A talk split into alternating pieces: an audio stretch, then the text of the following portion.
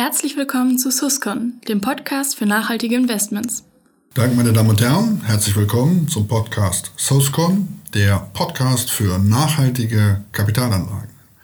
Mein Gesprächspartner heute im Studio ist der Franziskaner Bruder Johannes Baptist Freier. Ich freue mich, dass Sie hier in der Sendung sind und es ist, glaube ich, nicht so ganz alltäglich, äh, dass wir hier einen äh, Vertreter der Kirche als Gesprächspartner haben. Deshalb äh, ist es vielleicht ganz gut, wenn Sie sich kurz unseren Zuhörern vorstellen und vor allen Dingen auch erklären, was Sie mit unserem Partner auf dem Sustainability-Kongress Ampega Investments zu tun haben. Ja, hallo, ich bin Johannes Freier, Franziskaner, wie schon gesagt, und äh, ich bin von ursprünglichem Beruf her Bankkaufmann, bin in den Franziskanerorden dann eingetreten und arbeite wissenschaftlich hauptsächlich in der systematischen Theologie, habe einen Lehrstuhl an unserer Universität in Rom und eine Gastprofessur in San Diego an der Katholischen Universität, wo ich im Augenblick auch mit einem Wirtschaftswissenschaftler Social Entrepreneurship zusammenarbeite über ethische Fragen, also der Ökonomie und des Wirtschaftens. Ich bin auch eingestiegen in die Zusammenarbeit mit unserer Missionszentrale. Das ist das europäische Hilfswerk der Franziskaner, das also weltweit äh, für die franziskanische Familie, wo Menschen in Not sind, äh, Hilfe brauchen. Äh, und dieses Hilfswerk seit zehn Jahren arbeitet auch zusammen mit Ampega. Das ist eine Herausgabe von ethischen Fonds, ethischen Investments, Ter Assisi und in diesem Zusammenhang äh, stellen wir uns eben auch immer mehr der Frage, was äh, nachhaltige Investments für Kriterien bedarf und was die Grundlage sein kann. Und in diesem Zusammenhang arbeiten wir eben dann zusammen, die Missionszentrale und die Ampega, die also unsere Fonds, der Assisi-Fonds, herausgibt. Dann können wir jetzt äh, auch den Titel der Sendung nennen, den ich am Anfang unterschlagen habe. Aber vielleicht ist die Reihenfolge ja heute ganz gut, dass wir erst Sie vorgestellt haben und dann zu unserem Thema kommen, nämlich religiös motivierte Kapitalanlagekriterien. Ist das der Ursprung oder nur eine Facette des Sustainability-Gedankens? Ja, Bruder Johannes, äh, wenn Sie das Heilige Buch sich nehmen, äh, da werden ja immer viele Zitate genannt. Was sind so Ihre beiden Standardzitate, hätte ich jetzt fast gesagt, wo Sie sagen, die haben die größte Schnittmenge zum Thema Kapitalanlage. Vieles von dem, worum es äh, bei unseren Selektionskriterien geht, finde ich da auch im Heiligen Buch. Ja, also ich würde da an zwei, oder ich denke da an zwei Stellen aus der Heiligen Schrift, aus dem Neuen Testament. Zunächst mal das, was man als goldene Regel benennt, die kann man ja positiv formulieren, äh, was man tu, tue anderen, was man auch dir tun soll, oder man kann es negativ formulieren, äh, was du nicht willst, dass man dir antut, das tue auch anderen nicht an. Das wäre also eines. Das blickt ja auf die Würde des anderen, das blickt auf äh, die Anerkennung des anderen und das blickt ja auch auf die Gleichstellung des anderen, äh, auf dieselbe Ebene, auf den ich eben mit einem anderen stehe. Äh, die zweite Stelle wäre die Parabel von den Talenten, also der König, der verschiedene Gelder hinterlässt und äh, wo es dann einige gibt, die diese Gelder also einsetzen, vermehren und dann ja den einen, der dieses Geld vergräbt aus Angst und aus Sorge und äh, dann am Ende eben nichts daraus macht aus diesen Talenten, die ihm zur Verfügung gestellt worden sind. Und ich denke, dass das ein sehr gutes äh, Bild dafür ist, ja, äh, die Talente im weitesten Sinne verstanden, jetzt nicht nur als Charakteristik, die ich als Person besitze, sondern eben auch die Talente im Sinne des Vermögens, das mir zur Verfügung steht, äh, durchaus einzusetzen äh, und damit zu wirtschaften und auch Erträge zu erbringen. Die Frage ist dann also, wie diese Erträge erwirtschaftet werden, in welchen Zusammenhängen, unter welchen Bedingungen, auch unter welchen ethischen Regeln vielleicht und was das Ziel ist mit dieser Form des Wirtschaftens. Aber die Einladung, die Talente auch wirklich zu gebrauchen. Jetzt habe ich mir erlaubt, auch zwei Zitate rauszusuchen. Ich würde Ihnen äh, die beiden Bälle hinlegen und Sie können sagen, inwieweit das vielleicht wirklich dazu passt oder nicht. Das eine ist, hastig errafftes Gut zerrinnt, wer aber ruhig sammelt, bekommt immer mehr aus dem Buch der Sprüche. Mhm. Ja, das weist ja hin eigentlich äh, auf äh, die Einstellung der Weitsicht, äh, dass ich also auch Geduld habe, dass ich abwarten kann, äh, dass ich auf längerfristige Zeiten hinblicke äh, und dort eben meine, mein Vermögen einsetze. Das andere, das hastig, das könnte man ja auch mit der modernen Situation möglichst schnell Gewinne machen, vergleichen. Und äh, das sehen wir ja heute, dass äh, diese Art und Weise, möglichst schnell Gewinne zu machen, durchaus negative Effekte hat. Auf die Umwelt zum Beispiel oder auf menschliche Beziehungen, auf den, auf den Umgang mit Menschen. Und dass eben der längerfristige Einsatz da äh, im Blick auf Umwelt und äh, ethische Fragen äh, vielleicht mehr Erfolg verspricht. Klammer auf, Gier, Klammer zu, aber vielleicht auch schon äh, ein Plädoyer mehr auf die Dividende als auf die Kursgewinne zu schauen. Äh, man kann vieles reininterpretieren. Zweiter Punkt, niemand kann zwei Herren dienen. Entweder er wird den einen besser oder den anderen lieben oder er wird an dem einen hängen und den anderen verachten. Ihr könnt nicht Gott dienen und dem Mammon. Aus Matthäus. Mhm. Ja, das ist ja dieses große gegensätzliche Bild, dass auf der einen Seite eben die Beziehung zu Gott steht und auf der anderen Seite eben die Gefahr, dass das Materielle, in diesem Sinne das Geld, vergöttert wird, also gleichsam an den Platz Gottes gesetzt wird. Und äh, ja, die biblische Idee ist natürlich, dass äh, Gott zu dienen den Menschen befreit, frei macht von, von Zwängen, äh, frei macht auch in, in, in der Begegnung mit der Umwelt, mit anderen Menschen und äh, dass eben die Erfahrung vielleicht auch in der biblischen Zeit da gewesen ist, dass die Vergötterung des Geldes den Menschen irgendwie zum Sklaven des Geldes, also in, in Abhängigkeiten bringt. Das heißt also nicht, dass man nicht geistlicher sein kann und äh, trotzdem ein Geld managen kann, wie sie das tun, sondern es das heißt nur, man soll dem Geld nicht verfallen im Sinne von nur noch an das Geld denken und danach streben. Ja, im Zusammenhang mit nachhaltigem Wirtschaften fallen immer wieder zwei Begriffe, ähm, die Sie vielleicht äh, für uns etwas einordnen können, nämlich äh, die Begriffe Moral und Ethik. Inwieweit sind diese beiden Begriffe religiös eingefärbt? Ja, Religion will ja eigentlich auch ein Anhaltspunkt sein, mein Leben zu gestalten, mein Leben auszurichten auf bestimmte Ziele zu blicken. Äh, Religion nimmt eben auch meinen Alltag in den Blick. Das ist ja nicht nur etwas, was mit Beten oder mit äh, anderen religiösen Akten zu tun hat, sondern Religion hat ja sehr tief etwas mit der allgemeinen Lebensgestaltung zu tun. Und insofern möchte Religion natürlich auch so etwas wie Grundhaltungen vermitteln, wie ich in dieser Welt mich verhalte, wie ich mich darstelle, wie ich mit anderen umgehe, wie ich die Mittel einsetze, die ich zur Verfügung habe. Also da meine ich, dass Ethik so die Grundhaltungen sind, während Moral die konkrete Umsetzung ist im Alltag äh, des, der Ethik oder der Normen, die ich mir gesetzt habe. Es ist äh, natürlich, dass man bei dem Begriff Moral immer irgendwie auch so ein bisschen an das Oberlehrerhafte denkt, das Bewertende. Ja, weil Moral ja so ein bisschen zu tun hat auch mit der Gesetzgebung, mit den Vorschriften. Und äh, dieses Bild von Moral als Gesetzgebung oder als Vorschrift kann natürlich auch die Erfahrung mit sich bringen, dass man sich eingeengt fühlt in seinem Lebensstil. Während Ethik ja zunächst mal äh, die Grundhaltung da ist, auf der Boden, auf dem man steht, äh, aus der das Handeln und, und äh, das Sprechen, das Denken äh, prägen soll. Und äh, Moral ist dann eigentlich etwas, was immer wieder neu überdacht und angepasst werden muss an die jeweilige Situation auch, in der die Ethik verwirklicht werden soll.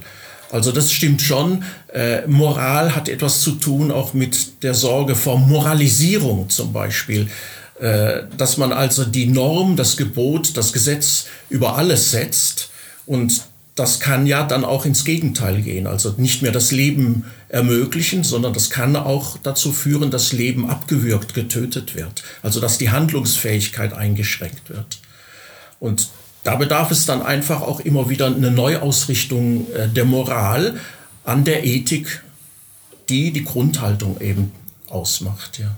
Gibt es denn die Ethik oder gibt es äh, unterschiedliche Interpretationen der Ethik? Denn das ist ja einer der Diskussionsprozesse, die um die Nachhaltigkeit auch geführt werden, zu sagen, was ist die richtige Ethik? Ähm, das heißt, gibt es den Wertmaßstab, der für alle einheitlich ist, an den sie sich halten müssen? Ich denke, es gibt zum Beispiel als Wertmaßstab die Menschenrechte.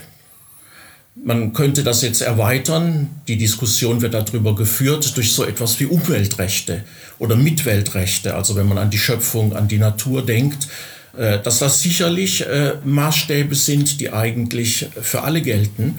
Und wie das natürlich konkret umgesetzt wird, da gibt es viele Varianten. Das hängt auch von den Kulturen ab, in denen man lebt.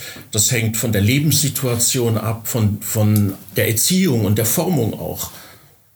Wenn wir jetzt über nachhaltige Selektionsfilter in der Kapitalanlage sprechen, gehören dann für Sie religiös motivierte Kriterien mit dazu? Sind die vielleicht sogar der Ursprung äh, nachhaltiger Filter oder sind sie eine parallele Bewegung?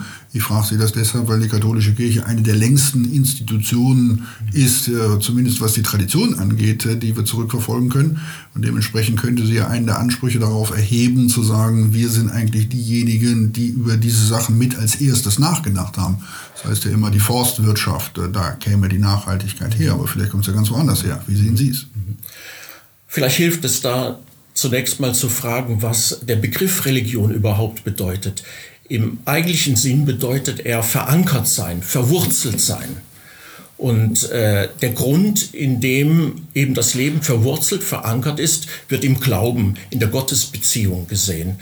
Und äh, aus diesem Verwurzeltsein in einer Beziehung zu Gott, in einer Beziehung zum Glauben heraus, entwickelt sich dann eigentlich äh, das Verhalten. Und wenn ich in meine eigene franziskanische Tradition hineinschaue, äh, dann ist eigentlich von den Anfängen schon da die Frage äh, nach dem, was wir mit heute dem Begriff Nachhaltigkeit bezeichnen.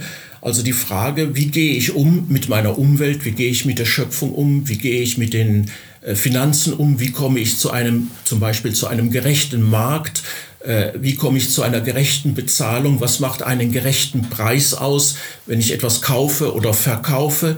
Also das sind eigentlich Lebensfragen, die aus dem Alltag kommen, die den Alltag berühren und äh, eben aus dem Verwurzeltsein im Glauben, in der Religion heraus, äh, der Versuch, äh, eine Antwort darauf zu geben, wenn ich verwurzelt bin im Glauben, wie gehe ich dann mit den Dingen dieser Welt um? Wenn wir jetzt mal darüber sprechen, der Selektionskriterien, ähm, welche gibt es und vor allen Dingen, welche, welche religiösen Selektionskriterien gibt es und gibt es Leitfäden? Es gibt hin wieder den Begriff des Leitfadens in diesem Zusammenhang. Und deshalb, äh, was, was sind typische Selektionskriterien, die unter religiösen Gesichtspunkten entstehen und welche Leitfäden gibt es? Also Leitfäden gibt es natürlich von der katholischen Kirche, es gibt auch Leitfäden äh, von der evangelischen Kirche und sicherlich gibt es auch Leitfäden äh, in anderen Religionsgemeinschaften. Aber ich denke, im Vordergrund all dieser Leitfäden steht eigentlich dem Leben zu dienen, das Leben zu fördern. Also zunächst mal alles das zu vermeiden, was das Leben zerstört also als grundsätzlicher äh, Leitfaden. Das muss dann natürlich im Detail, in den Einzelheiten immer wieder neu gefragt werden. Wo wird das Leben gefördert? Äh, was dient dem Leben und wo wird dem Leben geschadet? Und der neue Aspekt, der sicherlich in den letzten Jahrzehnten dazugekommen ist, ist nicht nur nach dem Leben des Menschen zu fragen, sondern nach dem Leben, wie es sich in der Natur oder in der Schöpfung überhaupt darstellt, also auch in der Umwelt, in der Mitwelt. Wenn wir uns jetzt mal äh, von einem nachhaltigen Anbieter, einem Asset Manager, seine Selektionskriterien anschauen und der würde überhaupt nicht von sich behaupten, dass er das unter religiösen Gesichtspunkten getan hat, äh, und man schaut sich dann diese Leitfäden beispielsweise der katholischen Kirche an, wo ist da eine Schnittmenge und wo unterscheidet es sich vielleicht auch ganz bewusst? Ich sag mal Stichwort Genforschung, Verhütung oder andere Dinge. Also die Schnittmenge ist sicherlich da, wo nach Kriterien gefragt wird, was das Leben fördert. Und das muss ja nicht unbedingt nur aus einer religiösen Perspektive sein, das kann auch aus einer humanistischen, aus einer menschlichen Perspektive sein. Äh, da gibt es sicherlich viele Schnittmengen. Äh, Sie haben jetzt einige Punkte genannt, wo es also auch große Diskussionen gibt.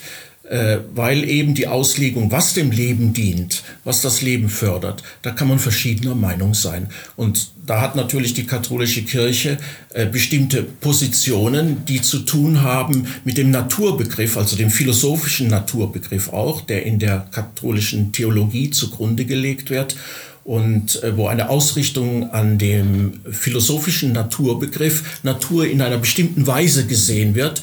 Und die Folge davon ist natürlich auch, dass man die Frage, was dient dem Leben, anders beantwortet, als wie wenn man einen anderen Naturbegriff zugrunde legt.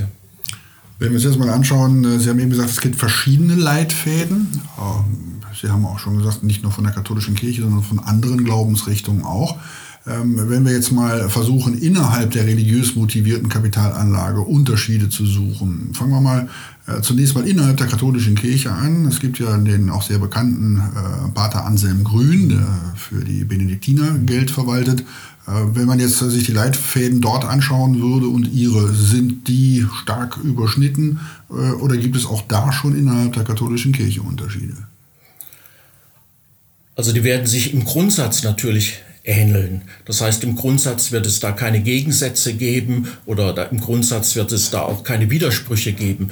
Trotzdem äh, muss man sagen, dass äh, natürlich diese Leitlinien, die da gegeben werden, vor dem Hintergrund ganz verschiedener äh, Lebensformen entstanden sind.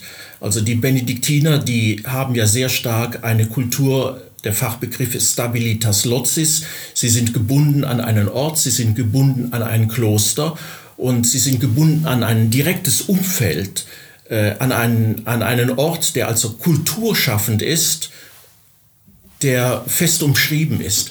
Und äh, daraus heraus ergibt sich natürlich ein anderer Blickpunkt als jetzt in der franziskanischen Welt. Die Franziskaner sind von ihrer Gründung her eine Wanderbewegung gewesen, also eine Predigerbewegung, die herumgezogen sind. Das heißt, die haben eine ganz andere Verortung in dieser Welt gehabt, äh, keine festen Standorte, sondern eben immer unterwegs. Und von daher nimmt man dieselben Fragen vielleicht aus einem ganz anderen Blickwinkel wahr. Wenn wir jetzt in die Ökumene eintreten, frage ich dann den Nomaden, äh, den Sie gerade geschildert haben, äh, inwieweit äh, zu Leitfäden der Protestanten, der evangelischen Kirche Unterschiede bestehen? Gut, ich kenne jetzt die Leitfäden der evangelischen Kirche nicht bis in die Details, aber äh, ehrlicher, Ehrlicherweise muss man sagen, dass die evangelische Kirche schon sehr viel früher und sehr viel aufgeschlossener äh, sich mit sozialen Fragen auseinandergesetzt hat und äh, dass von daher also viele Themen, auch Umweltfragen zunächst mal viel stärker äh, von der evangelischen Seite her beleuchtet, betrachtet wurden und mit Kriterien beschrieben worden sind als in der katholischen Kirche, wo sich äh, diese Themen viel schwerer äh, durchgesetzt haben. Wir können eigentlich erst jetzt von einem großen Durchbruch in der katholischen Kirche mit diesen Themen sprechen, zu, unter dem jetzigen Papst Franziskus. Natürlich haben die vorhergehenden äh, äh Päpste auch schon Stellungnahmen dazu abgegeben. Es gibt ja auch seit über 100 Jahren äh, die katholische so Soziallehre, aber die hat es viel schwerer gehabt, äh, in den Mittelpunkt auch des Glaubens des kirchlichen Lebens zu kommen. Und wie gesagt, auch die Umweltfrage äh, ist ja jetzt erst so richtig mit der letzten Enzyklika Laudato Si äh, auf den Tisch gekommen. Auch die Auseinandersetzung mit vielen Fragen der Ökonomie und des wirtschaftlichen Handels und Lebens werden ja erst jetzt sehr stark auch innerhalb der katholischen Kirche, sage ich mal, öffentlich und nicht nur unter Spezialisten diskutiert. Und das unterscheidet uns sicherlich von der evangelischen Kirche, die schon viel früher diese Themen in die Breite getragen hat. Wenn wir auf die anderen Weltreligionen schauen, ähm, Islam, Buddhismus, Judentum, gibt es auch dort äh, entsprechende Leitbilder. Vom Islam ist ja zum Beispiel vielen geläufig Scharia-konforme Geldanlagen Zinsverbot, äh, was ja etwas ist, wo jetzt äh, zumindest die christlichen äh, Leitfäden keinen Wert drauf legen. Woher kommen diese elementaren Unterschiede und welche anderen Leitbilder der anderen Religionen kennen Sie? Ja, also wenn wir zum Beispiel ins Judentum schauen, äh, schon im Alten Testament gibt es ja den Brauch des sogenannten Jubeljahres, wo also alle Schulden erlassen werden, äh, wo auch äh, Länder, die gepfändet wurden, zurückgegeben werden.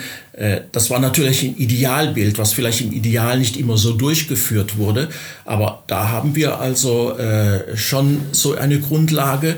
Äh, Sie haben jetzt erwähnt, im Islam die Diskussion des Zinsverbotes, wobei die ja durchaus im Geldverleih andere Formen gefunden haben. Zum Beispiel, dass eben dann diejenigen, die das Geld verleihen, teilhaben an dem Gewinn, den ein anderer damit gemacht hat. Es hat auch im Christentum äh, fast 200, 300 Jahre eine sehr harte Diskussion äh, über das Zinsverbot gegeben. Und es ist dann eigentlich die franziskanische Tradition gewesen, äh, die es ermöglicht hat, einen anderen Gesichtspunkt einzunehmen. Äh, der Gesichtspunkt war einfach, Geld ist zum Tausch da. Es hat einfach nur einen Tauschwert, aber ist in sich selbst nicht fruchtbar. Und eigentlich ist es dann aus der franziskanischen Tradition heraus äh, die Entwicklung entstanden, dass Geld auch als fruchtbar angesehen wurde, dass also Geld auch wieder Geld erzeugen kann und nicht nur einfach einen, einen, Tauschwert hat. Und dann begann eigentlich erst die Diskussion, ja, wenn Geld auch fruchtbar ist, wenn also Geld auch neues Geld bringen kann, dann bleibt die Frage, äh, wo sind die ethischen Kriterien in diesem Zusammenhang? Und da ähneln sich dann äh, die Religionen. Also die Religionen, die ähneln sich eben in der Frage darum, wie Wirtschaften ethisch sein kann auf der Grundlage des eigenen Glaubens. Wir halten fest, der Zero-Bond und der Genussschein kommen Scharia-konformen Geldanlagen technisch äh, im Anleihensegment äh, sehr entgegen. Ja, äh, und dann äh, komme ich als nächstes auf den Punkt der Gabe und Spende äh, zu sprechen. Das sind ja zwei Begriffe des äh, kirchlichen Sprachgebrauches. Welche Schnittmengen weisen die in Ihren Augen zum Thema Nachhaltigkeit auf? Vor allen Dingen vielleicht auch gerade mit Bezug auf dieses ja häufig im Zusammenhang nachhaltiger Kapitalanlagen gebrauchte Wort des Impact, das etwas bewirken wollen. Wie passt da Gabe und Spende ins Bild? Ja, da müsste ich eigentlich zunächst mal einfach auch wieder äh, die Begriffe unterscheiden.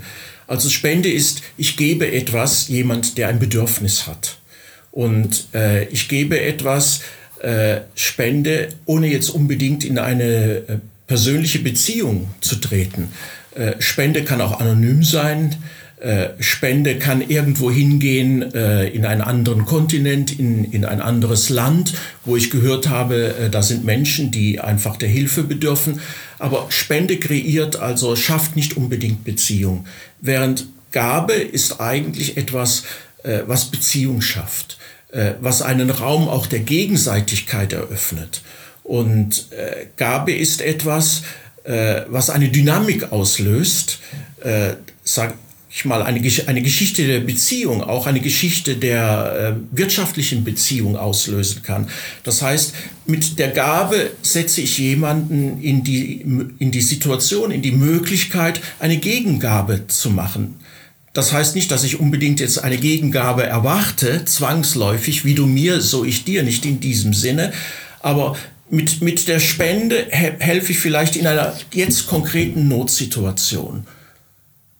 Mit der Gabe ermögliche ich aber vielleicht, äh, ja, dass nicht nur eine Not in diesem Moment behoben wird, sondern dass eben auch jemand in die Wirklichkeit hineingeführt wird, äh, handeln zu können.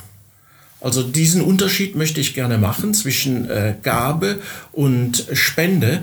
Und dann würde ich also den Begriff Spende nicht so sehr im Zusammenhang unseres Gesprächs sehen. Also äh, eine, eine Spende sehe ich nicht im Zusammenhang mit äh, nachhaltigem Investieren, wohl aber den Begriff der Gabe sehe ich im Zusammenhang des nachhaltigen Investierens. Mit nachhaltigem Investieren mache ich zum Beispiel an eine Gabe, jetzt vereinfacht gesagt, an die Umwelt. Ich mache eine Gabe an die Umwelt, dass die Umwelt weiter fruchtbar sein kann, dass die Umwelt äh, nicht zerstört wird. Aber ich bekomme ja dann auch etwas zurück, zum Beispiel gesunde Luft. Wenn ich jetzt 1000 Euro spenden könnte für einen wohltätigen Zweck oder 1000 Euro in Ihren Fonds anlegen könnte, das ist ja eine alternative Handlung, die mir zur Verfügung steht. Der Impact, was ist, was ist besser, was ist wichtiger oder brauchen wir beides? Wahrscheinlich werden Sie sich aufs Letzte versteifen. Ja, ich glaube, wir brauchen beides. Wir brauchen die Spende, um konkreter Not abzuhelfen. Da, wo es brennt, brauche ich die Feuerwehr, um zu löschen. Und die Gabe sehe ich auf einer viel äh, äh, weiteren Perspektive, also mehr in die Zukunft blickend. Wenn wir zum Schluss äh, abseits der nachhaltigen Kapitalanlagen vielleicht noch etwas grundsätzlicher, es gibt immer mehr Austritte aus den Kirchen, mhm. irgendwo aber doch eine erkennbare Sehnsucht vieler Menschen nach äh, spiritueller Geborgenheit. Trend sieht also so aus wie Glaube ja, Kirche nein. Ähm, ist das nur ein demografisches Problem? Wohin führt das die Kirchen? Gut, es ist ja dieser Tage diese Statistik erschienen, äh, die also jetzt zumindest für die großen Kirchen in Deutschland äh, keine so rosige Zukunft sieht, also was an Mitgliederzahlen statistisch gesehen wird. Es wird ja gerechnet, dass sich bis in, die nächst, in den nächsten 30, 40 Jahren die Zahl der heutigen Kirchenmitglieder halbieren, äh, was aber nicht unbedingt bedeutet, dass äh, dadurch äh, weniger geglaubt wird, dass also die Menschen keinen Bezug mehr zum Glauben haben. Äh, da muss man vielleicht auch deutlich sehen, dass Kirchen sind ja institutionalisierter Glaube, in eine bestimmte Form gegossener Glaube. Und da tun sich natürlich manche Kirchen, vielleicht auch besonders die äh, römisch-katholische Kirche, schwer, die einmal gegossene Form so zu wandeln, dass sie auch ja für den heutigen Menschen akzeptabel, annehmbar wird. Und äh, dass die Sehnsüchte, die Fragen und der Such, das Suchen der Menschen auch äh, von der Institution natürlich äh, viel schwerer aufgegriffen wird. Also eine Institution, je, je, je größer eine Institution ist, je geregelter eine Institution ist, umso schwerfälliger wird sie auch. Umso schwerer kann sie auch eine Antwort geben auf die Fragen und auch die Nöte und das Suchen der Menschen. Und da bedarf es einfach einer gewissen Flexibilität, äh, auch einer Institution. Und das ist es vielleicht, äh, was äh, den Kirchen so schwer fällt, äh, diesen einmal geformten Rahmen, der wie ein Korsett jetzt wirkt für die Institution. Ja, das, was da eben äh, nicht mehr passt, weil das Korsett zu eng geworden ist, einfach auch zu schauen, äh, wo müssen wir eben anders antworten auf das Suchen und das Fragen der Menschen ein andersartiges äh, Gespräch hier im Podcast, als es das sonst vielleicht gewesen wäre. Äh, ich bedanke mich dafür, dass Sie an dieser Gern Stelle geschehen. in der Sendung waren, würde Sie allerdings noch mit zwei Fragen konfrontieren, die ja. ich jedem Gesprächspartner am Ende immer stelle. Nämlich das eine, äh, die Frage nach einer nachhaltigen Zahl. Wir versuchen durch diese Zahl, um die wir jeden unserer Gesprächspartner bitten, so ein bisschen ein, ein Puzzle zu haben, wo man äh, einfach das Interesse drauf lenken kann und auch das ganze Thema Nachhaltigkeit irgendwo verbildlichen kann, visualisieren kann. Haben Sie uns eine Zahl mitgebracht, die wir in unser virtuelles Regal stellen können, neben die, die wir schon haben? Ja, also eine konkrete Zahl weiß ich Ihnen jetzt tatsächlich nicht zu benennen, so auf Anhieb. Äh, aber im weitesten Sinne ist doch eine Zahl, die für sich spricht, das wachsende Interesse an der Frage der Nachhaltigkeit. Äh, dass also das Bewusstsein immer mehr wächst, äh, dass wir nicht so einfach weitermachen können, wie es im Moment geht und äh, da möchte ich einfach verweisen auf die Zahlen äh, der Jugendlichen, die zum Beispiel jeden Freitag jetzt protestieren, die einfach aufmerksam machen wollen, äh, dass wir umdenken müssen, äh, wenn es um die Frage der Zukunft von uns Menschen, um die Frage der Zukunft unserer Umwelt geht. Und ich weiß jetzt nicht, wie viele jeden Freitag auf die Straße gehen, aber ich halte das für ein bemerkenswertes Phänomen, sozusagen wie einen Weckruf in unserer Zeit. Das sind schon eine Menge, die dort erscheinen. Ja. Andere Frage nach der Literaturempfehlung. Jetzt können ja. Sie es sich einfach machen und sagen, die Bibel, aber äh, Sie haben uns noch andere Bücher mitgebracht. Wo würden Sie sagen, kann man sich zu dem, worüber wir uns heute unterhalten haben oder allgemein zur nachhaltigen Kapitalanlagen gut weiterbilden. Zu dem, wo wir uns gerade unterhalten haben, habe ich ein Buch mitgebracht, das ich zurzeit lese. Ich habe es noch gar nicht ganz zu Ende gelesen. Man kann das diskutieren, man muss damit nicht einverstanden sein, aber ich finde es sehr interessant und anregend. Es ist von Frank Adloff, Politik der Gabe, und in Nautilus Flug, äh, Flugschrift erschienen. Und es behandelt genau dieses Thema, das wir ja auch etwas äh, tangiert haben, nämlich die Frage nach der Gabe und welche Bedeutung das Thema Gabe und die Wirklichkeit der Gabe äh, realistisch für die Ökonomie und das Wirtschaftsleben hat. Also ich halte das Buch für sehr interessant man muss sicherlich nicht mit allem, was hier dargestellt und gesagt wird, einverstanden sein. Manches ist sicherlich auch zu diskutieren. Manches ist sicherlich auch zu überlegen, ob das in der Realität, in der Wirklichkeit so umsetzbar ist. Aber es macht nachdenklich, wenn wir eben über dieses Thema Nachhaltigkeit miteinander sprechen.